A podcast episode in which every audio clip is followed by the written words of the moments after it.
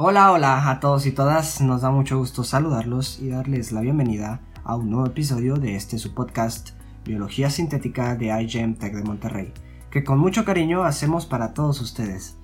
Mi nombre es Luis Contreras y el día de hoy les traemos un tema muy interesante en el área de las ciencias, pero que también es muy controversial, ya que siempre al hablar de estos temas significa recibir opiniones muy divididas.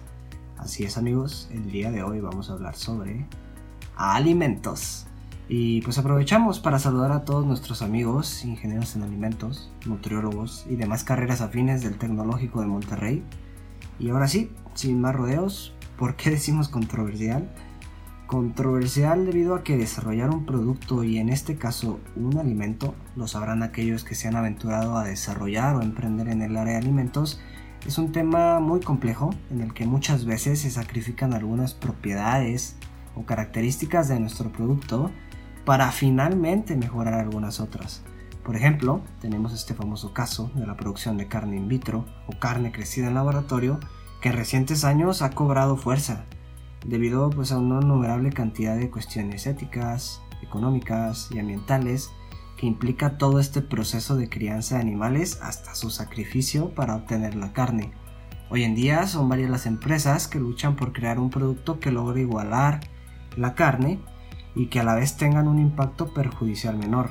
Mark Post, por ejemplo, uno de los pioneros en el cultivo de carne, y su empresa Mosamed hacen uso de células madre para cultivar y generar toneladas de fibras musculares de bovinos en laboratorio y a su vez kilogramos de carne. Otra variante, y que no precisamente trata de cultivar algún tejido, son las empresas americanas Impossible Food y Beyond Meat, que producen carne vegetal elaborada a partir de soya, algas, patatas, algunas levaduras, coco e incluso zumo de remolacha para simular el efecto de sangrado. Pues sí, tenemos este intento de hacer carne en donde reiteramos, eh, surgen estas controversias. Por un lado, sabemos que es demandante encontrar una alternativa para el consumo de carne en el mundo, pues sabemos, por ejemplo, según Goodland y Anand, que más del 50% de las emisiones de gases de efecto invernadero proceden de la cría y procesado del ganado. Además, 80% de la superficie agrícola en el mundo está destinado a la ganadería. 40% de la producción de cereales está destinada solamente para alimentar al ganado y el 10% de los productos hídricos del mundo están destinados para la producción de carne. Todo esto sin mencionar los paradigmas éticos como el sacrificio y el sufrimiento animal. Por otro lado, tenemos el desarrollo de productos novedosos que vienen a resolver muchos de estos problemas, pero que ponen en tela de juicio las propiedades finales que realmente estos productos nos pueden ofrecer. Por ejemplo, en este tema de la carne, uno de los grandes problemas que no se han conseguido al 100% es el tema del sabor, el contenido de grasa y otras propiedades organolépticas que erróneamente muchas veces el consumidor desinformado considera como un producto con falta de nutrientes o simplemente un producto artificial e incluso dañino. En esta edición queremos aventurarnos, discutir, pero sobre todo informarnos sobre todos estos paradigmas que surgen en el desarrollo de un alimento que intenta solucionar problemas desde una perspectiva biotecnológica funcional y aprovechando recursos vegetales. Para el tema de hoy, ya lo pudieron ver en el título, vamos a hablar específicamente sobre un producto que ya tiene ratito participando en el mercado en una tienda pues muy conocida acá en el norte del país. Se trata de un producto desarrollado por investigadores del Tecnológico de Monterrey, entre ellos nuestra maravillosa invitada que en un momento tendré el honor de presentar, la doctora Bertalicia Barba Dávila. Este producto, para darles un poquito de introducción, es una proteína de origen vegetal objetivamente utilizada para productos de panadería, lo que significa pues que dentro de la elaboración del pan se evita el uso de huevo y leche, que son las proteínas ya no decimos necesarias, sino fundamentales para la elaboración de cualquier pan, ya que son las responsables de brindarle a la masa esta elasticidad y junto a otros ingredientes la capacidad de esponjarse y tener esa textura que todos conocemos. La proteína ya está patentada y fue desarrollada en el Centro de Investigación y Desarrollo de Proteínas CIDPRO del Tecnológico de Monterrey.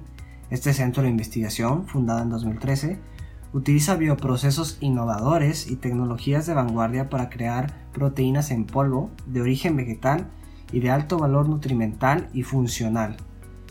El diseño de este producto se basa particularmente en el uso de cereales como la soya y el maíz, que son adaptados de forma en polvo para crear un producto análogo con excelente perfil nutricional y funciones específicas.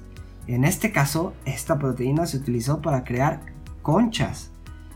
Así es, este producto de panadería que alguna vez cualquier mexicano ha comido en su vida, las conchas veganas las hemos denominado en este programa, y que representan una alternativa sustentable a la proteína animal es costosa, como ya lo mencionamos, con un impacto ambiental importante. Además, representan una solución que responde al crecimiento demográfico y a la demanda a nivel mundial. Para platicarnos un poco más sobre esta proteína, cómo se desarrolló e implementó en un producto que ya lo podemos encontrar en tiendas, está con nosotros una excepcional persona, maestra e investigadora la doctora Bertalicia Barba Dávila. ¿Cómo está, doctora? Hola, ¿cómo estamos? ¿Cómo está Luis? ¿Cómo están todos? La doctora aquí es una persona pues muy querida en la comunidad del TEC de Monterrey. Es profesora, investigadora y apasionada al 100% a la ciencia. Ella es química microbióloga egresada de la Universidad Autónoma de Nuevo León pero su área ahora sí que más le apasiona y en la que se ha caracterizado en su larga y extraordinaria carrera, pues es la química orgánica. Tanto así que tiene una, pues, una maestría en el Tecnológico Monterrey en química orgánica, trabajando con moléculas orgánicas bioactivas de origen natural, y un doctorado por la Universidad de La Laguna en Tenerife, España, trabajando en separaciones moleculares de compuestos bioactivos naturales con especies de plantas nacionales.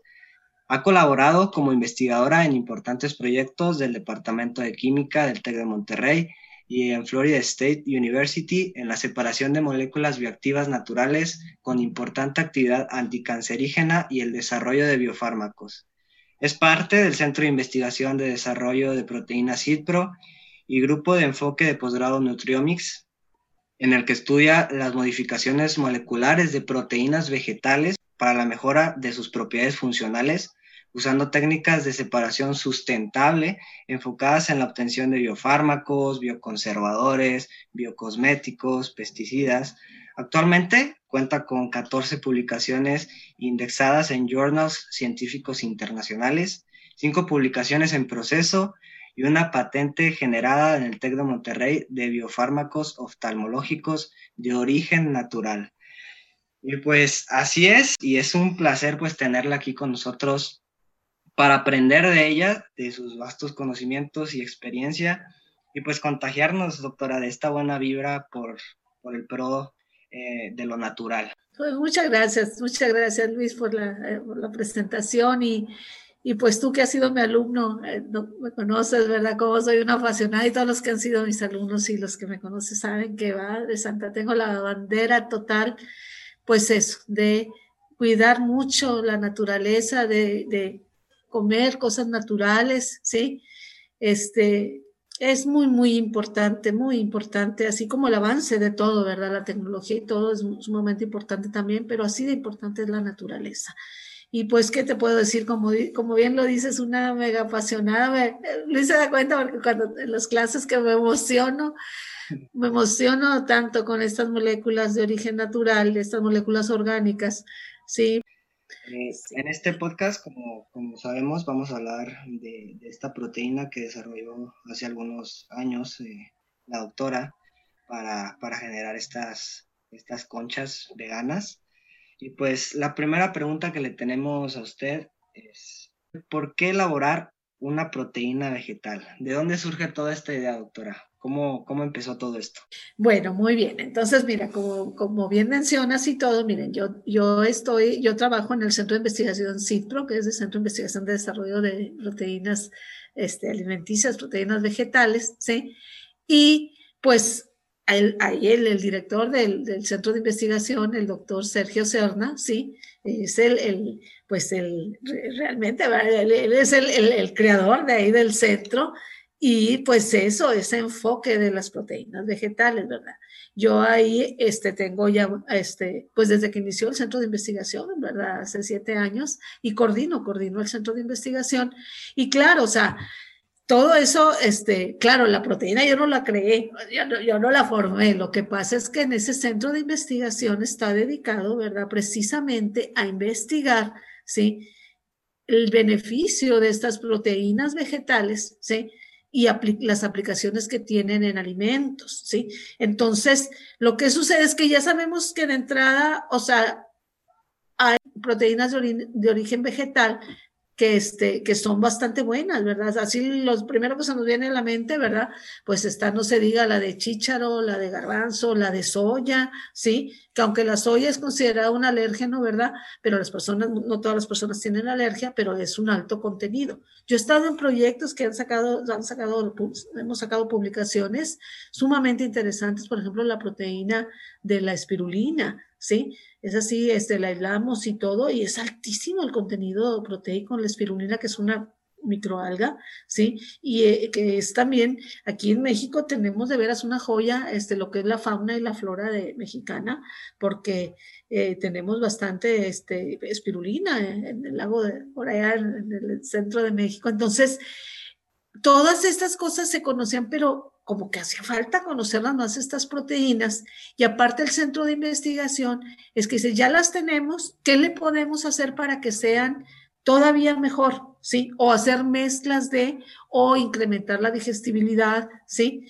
Este, claro, muchas veces el contenido proteico es más alta, el contenido proteico en la proteína animal que la vegetal, pero ahí es donde se estudian los pros y los contra y tratar de alguna manera este es el objetivo primordial de Citro, de buscar y crear proteínas, ¿sí? ¿Cómo crearlas? Muchas veces en decir crear no quiere decir que la vamos a sintetizar, no, o sea, la proteína ya se obtiene, el origen es de origen vegetal, es lo que les, digo, ya sea de garbanzo o de maíz o de soya o de, ¿sí? Y la cosa es luego hacerle modificaciones moleculares sustentables, porque la, gente escucha modificación molecular y luego los asusta, ay, no, es puro químico, no va a servir. No, estas siempre son sus, yo trabajé con proyectos de modificaciones moleculares y era con fosforilaciones que son de las reacciones más, más sustentables, porque en nuestro organismo se llevan a cabo, ustedes saben a nivel celular fosforilaciones, ¿sí? Entonces, son reacciones que no van a hacer daño, ¿sí? Ni al medio ambiente ni a la salud. Entonces, en eso es que todo el equipo de investigadores y doctores y siempre posgrados que se están formando, porque por eso es esa unión tan importante, porque el doctor Sana también es director del grupo de enfoque Nutriomics, que es de posgrado. Entonces, hagan de cuenta que es una conexión realmente perfecta desde el punto de vista alimenticio en la investigación de, de estas proteínas vegetales, porque es buscar las proteínas, ¿sí? De origen vegetal, pero luego sacar los mejores aminoácidos de diferentes fuentes vegetales unirlos o hacer modificaciones sustentables para que la proteína sea o más digerible o más soluble o con alto, alto proteína, más, más nutritiva.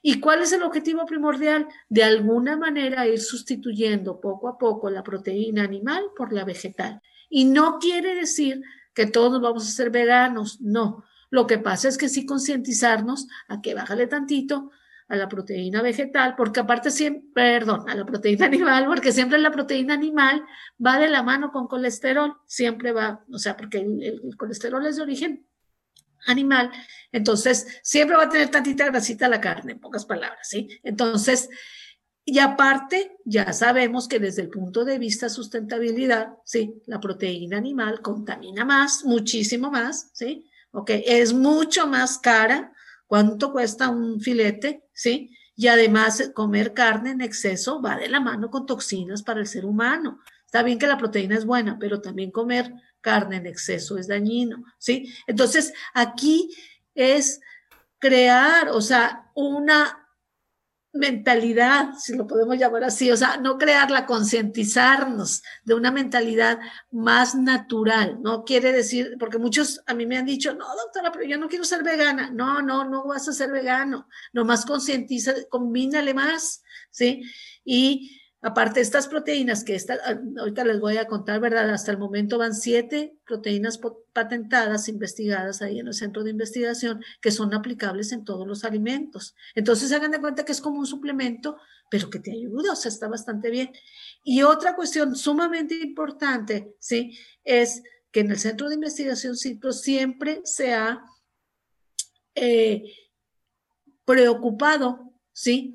Por las cuestiones del costo de estas proteínas, ¿sí? Para que sean proteínas que no nada más sean, pues que nada, que están bien caras y que nada más algunas personas lo pueden comprar, porque acuérdense, por ejemplo, lo orgánico, ¿sí? O sea, una lechuga orgánica vale seis veces más que una lechuga normal. Entonces dices, pues está bien que sí, pero no mejor, mejor lavo muy bien la, la lechuga normal. O sea, lo orgánico es bueno, pero es caro, ¿sí? Entonces, no todo el mundo compra todo orgánico, ¿sí? Mientras que estas proteínas vegetales se ha luchado mucho y ya se ha conseguido, ¿sí? Que están al alcance de todos. O sea, haz de cuenta que te cuesta lo mismo, ¿sí? Incluso muchas veces está más barato, ¿sí? Que una proteína animal, ¿sí? Y entonces te está dando mucho beneficio nutrimental, ¿sí? Y no estás gastando mucho. Entonces, ¿qué es nada más lo que tenemos que cambiar? La mentalidad de estarla combinando. ¿Por qué? Porque de verdad que va de la mano con salud humana el estar consumiendo cosas naturales. Eso es un hecho. Hablando poquito, doctora, de, estas, de estas formulaciones y de este esfuerzo por, por, generar cada vez productos pues, más baratos y eh, todo este proceso de la selección que me comentaba de aminoácidos, eh, más o menos ¿cuál fue el procedimiento en general para llegar a esta formulación final de esta proteína que se usó para, para, para los productos de panadería? Sí, mira, como te mencionaba, pues existen, son varias proteínas, ¿verdad? Hasta el momento van siete y todo. La, por ejemplo, en el caso de la concha, ¿verdad? La concha vegana, sí, nos enfocamos ahora porque porque la concha es un, pan este, eh, de origen mexicano, ¿verdad? La, la, concha, este, y llama la atención, ¿verdad? Que sea la concha vegana. Claro, se puede aplicar en cualquier producto de panificación. En el caso de la concha vegana, como otros productos de panificación, pues llevan huevo, digo, si estoy viendo desde el punto de vista animal, ¿verdad? La proteína animal, llevan huevo, llevan leche, llevan, sí. Entonces la concha vegana sustituyendo, una de las principales cuestiones que se tenían que sustituir era el huevo, ¿sí? Entonces, dentro de estas siete proteínas que están patentadas, hay una que es un sustituto total del huevo entero, ¿sí? Porque hay otra que es el sustituto de la clara, nada más que esa se usa mucho para hacer betunes, ¿sí? Entonces, Ahí es donde entra lo patentado, pero ¿de dónde surgió todo esto? vamos a ver, claro, la, composición de estas proteínas es lo que les digo, trae, se, analizaron, sí, pues como manejamos ahí en el centro de investigación y todo el, centro de biotecnología y tenemos conexiones con universidades extranjeras, sí, y todo. Entonces, ¿qué se saca? El perfil obviamente proteico, el perfil de aminoácidos, todo que cheque, y ves, por ejemplo, que hay proteínas vegetales que unas tienen aminoácidos que son, que son más esenciales para la nutrición humana que otros. Entonces, por ejemplo, ahí ya se hizo una formulación que tuviera, por decir un ejemplo, ¿verdad? Porque pues les digo, esto está patentado, pero no es para que se den una idea. Eh, por ejemplo, la del sustituto de huevo que tuviera, ahí tiene este, combinaciones de aminoácidos que provienen, por decir, no sé, de la lenteja, del garbanzo, del maíz, incluso de la soya, ¿sí? O sea, tiene un porcentaje, no más que pues como son patentadas, ¿verdad? Eso lo tiene patentado el tequicipro, pero hagan de cuenta que sacan los mejores aminoácidos de, estos, de estas leguminosas, ¿sí? Los tienen ya mezclados, en, eh, primero se hace como una solución lechosa y luego ya eh, se lleva a cabo un proceso que es el secado por por este, aspersión, eh, que es el, hagan de cuenta que es el proceso, y tenemos ahí en Citro eso, hagan de cuenta el proceso de, por ejemplo, la, la, la, leche en polvo, ¿sí?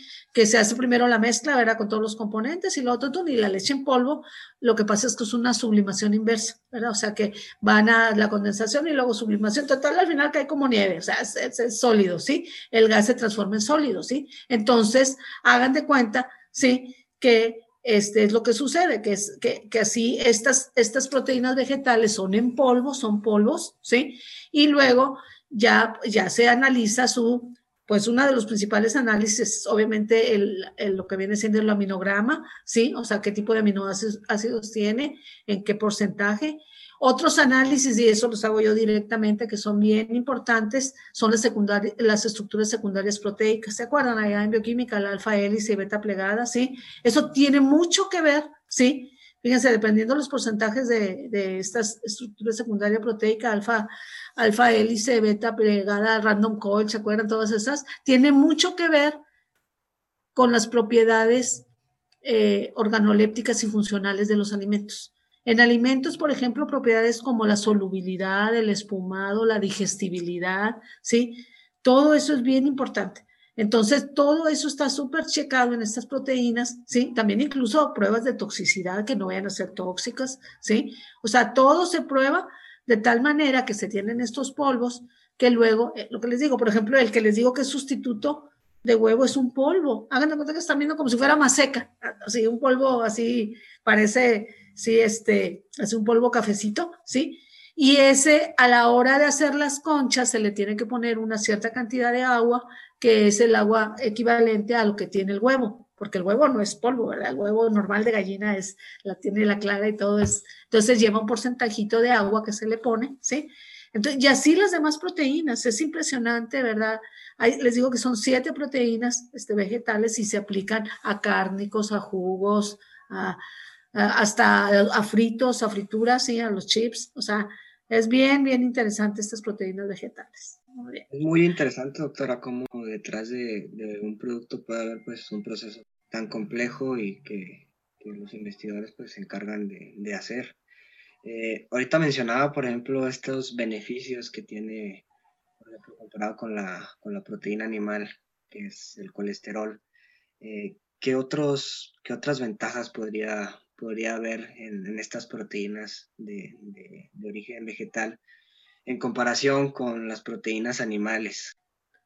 Pues las así principales, primero, la primera, cero colesterol, ¿sí? O sea, las siete proteínas aplicadas a cualquier alimento, automáticamente le bajas el colesterol a cero. O sea, porque el colesterol es de origen animal, entonces estas proteínas es lo primero que aportan, ¿sí?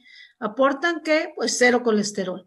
Ahora, en lo que les digo, no quiere decir que ya no voy a comer huevo, no, o sea, eso ya es de cada quien, ¿verdad? O sea, el huevo es un alimento buenísimo, ¿verdad? Entonces ya es nomás combinarlo. Entonces dices, bueno, si como quiera yo me voy a comer un huevo, lo que sea, con machacado o huevo a, a la mexicana o lo que sea, pero ya si le quitas el colesterol del pan, o sea, el quitarle poquito, ese equilibrio, ¿verdad? Entonces, de, las principales este, ventajas que tienen estas proteínas aplicadas en los alimentos, les digo, la primera, que reduces totalmente el colesterol en, los alimentos que, se lo estás, que le estás adicionando estas proteínas vegetales. Segundo, fibra. ¿sí? Estas proteínas van de la mano con fibra, porque todas las leguminosas ¿sí? tienen mucho más fibra que la carne. Que las fibras, sí, hay la fibra, lo que viene, son polisacáridos, ¿verdad? Que es la normal, o también hay la fibra soluble, ¿sí? Entonces se, se incrementa, entonces desde el punto de vista nutrimental es bastante benéfico, porque siempre en cualquier dieta humana es importantísimo la fibra. Y fíjense que las personas que les encanta nada más la carne y todo eso, por eso es la obesidad, porque son alimentos que son altos nada más en grasa, ¿sí? Y casi no contienen fibra. Entonces, estos, estos este, alimentos que lleven proteínas vegetales, automáticamente, indirectamente, la persona, de verdad, hay un control de peso increíble. O sea, hay la tendencia a reducir el peso, ¿sí? Porque se reduce el colesterol y se reduce la grasa corporal y hay aumento de fibra. Entonces, esa es una cuestión bien importante. Entonces, es lo que les digo, trae, no, ni siquiera te tienes que poner a dieta. Si la, la, la, la, empiezas a consumir, vas a notar, sí, que, digo yo, la verdad, yo me doy cuenta. O sea, el día que como así por algo carne, luego, luego me siento un poco más indigesta, vaya, con este tipo de alimentación este, vegetal, ¿verdad? Vegetariano, vegano, como le queramos llamar, ¿verdad? Porque pues van de la mano, ¿verdad? Este, se siente mejoría en cuanto a fibra, lo que les digo, fibra, sí, el contenido proteico. Y hay otra cosa desde el punto de vista alimenticio bastante importante. Fíjense, estas, estas proteínas, sí, por ejemplo, el sustituto de huevo, sí, al ser en polvo, se le pone su cantidad proporcional de agua, sí. Pero, por ejemplo, un huevo natural, ¿sí? Estas proteínas, la proteína animal tiene más tendencia, así, automáticamente a un ataque microbiológico, ¿sí? O sea, ah, ya, ya saben lo delicado que es la salmonelosis y todo eso en el huevo, ¿verdad? Que el huevo hay que tener cuidado, sí, por ejemplo, en, verano, de que no se caliente la mayonesa y cosas de ese tipo, ¿sí? ¿Ok? Entonces, estas proteínas, sin querer, ahí fue sin querer, sin querer queriendo, y nos dimos cuenta, por ejemplo, en las conchas veganas, ¿sí? que veíamos, porque también en Citro manejamos mucho la vida de Anaquel, ¿verdad? De que haces un producto y a ver, déjalo tantos días, semanas, ¿sí? Para ver cómo se comporta en cuanto al organoléptico, la humedad y luego el ataque microbiano, porque a veces lo ponen con y sin conservadores, o sea, es toda una investigación, ¿verdad? Vamos viendo.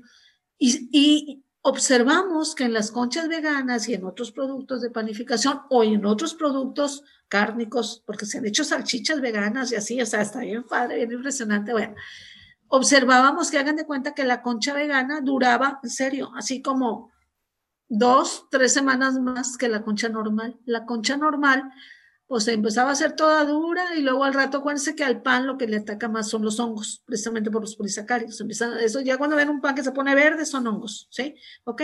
No le atacan tanto las bacterias, la bacteria ataca más a la carne, a los caldos, ¿sí? Acá en, panificación por los polisacáridos actúan más los hongos, ¿sí? Que tienen enzimas para eso. Bueno, entonces, hagan de cuenta que notamos que las conchas veganas, la vida de Anaquel, o sea, era mucho más larga que, que una concha normal, ¿sí? O sea, dices, wow. Y esto desde el punto de vista, ¿sí?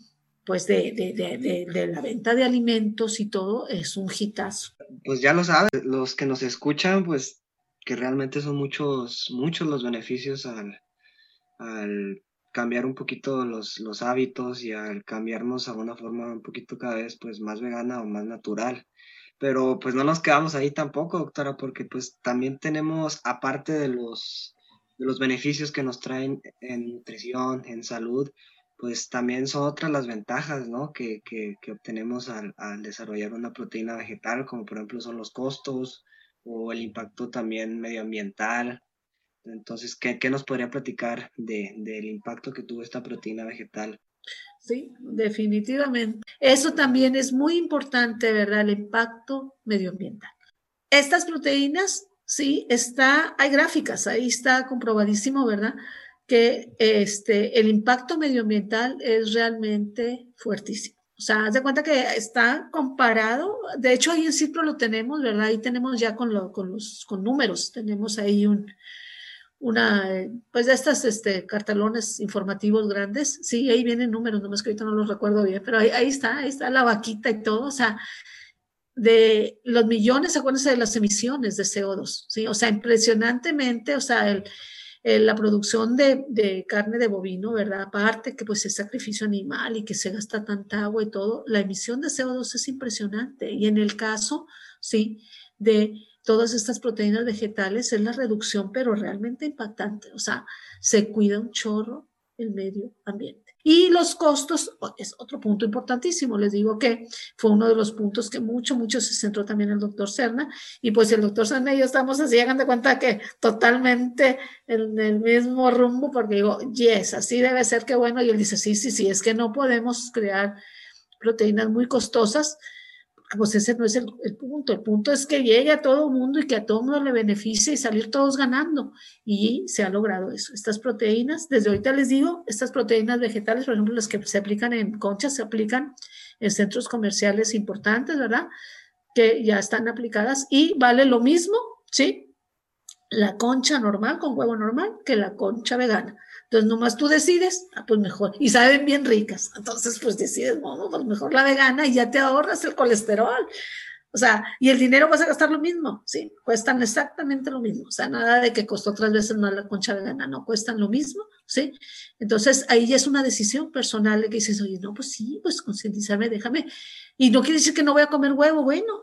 Hay, hay los veganos, veganos que dicen, sí, qué padre, no comen, bueno, muy respetable, pero por ejemplo, yo les digo que soy semi, semi vegetariano, porque sí de repente como poca carne, pero sí como de repente, sí. O sea, no digo, yo no me he hecho todavía vegetariana, pero sí, eh, Mm, aparte me gusta, o sea, comer todo esto más, más, este, este, pues más de origen vegetal, ¿sí? Y entonces ya automáticamente ya me estoy ahorrando el colesterol. Digo, luego ya, ya me hago allá mis huevitos a la mexicana con machacado, lo que sea, ¿verdad? Pero, pero sí, este, eso trae mucho, mucho de la mano, lo que les digo que son de plano, sí, las proteínas vegetales son este, una ayuda muy, muy fuerte a la, la sostenibilidad este, mundial, ¿verdad? Y aparte, este, desde el punto de vista nutrimental. Entonces traen muchos, muchos este, beneficios, la verdad.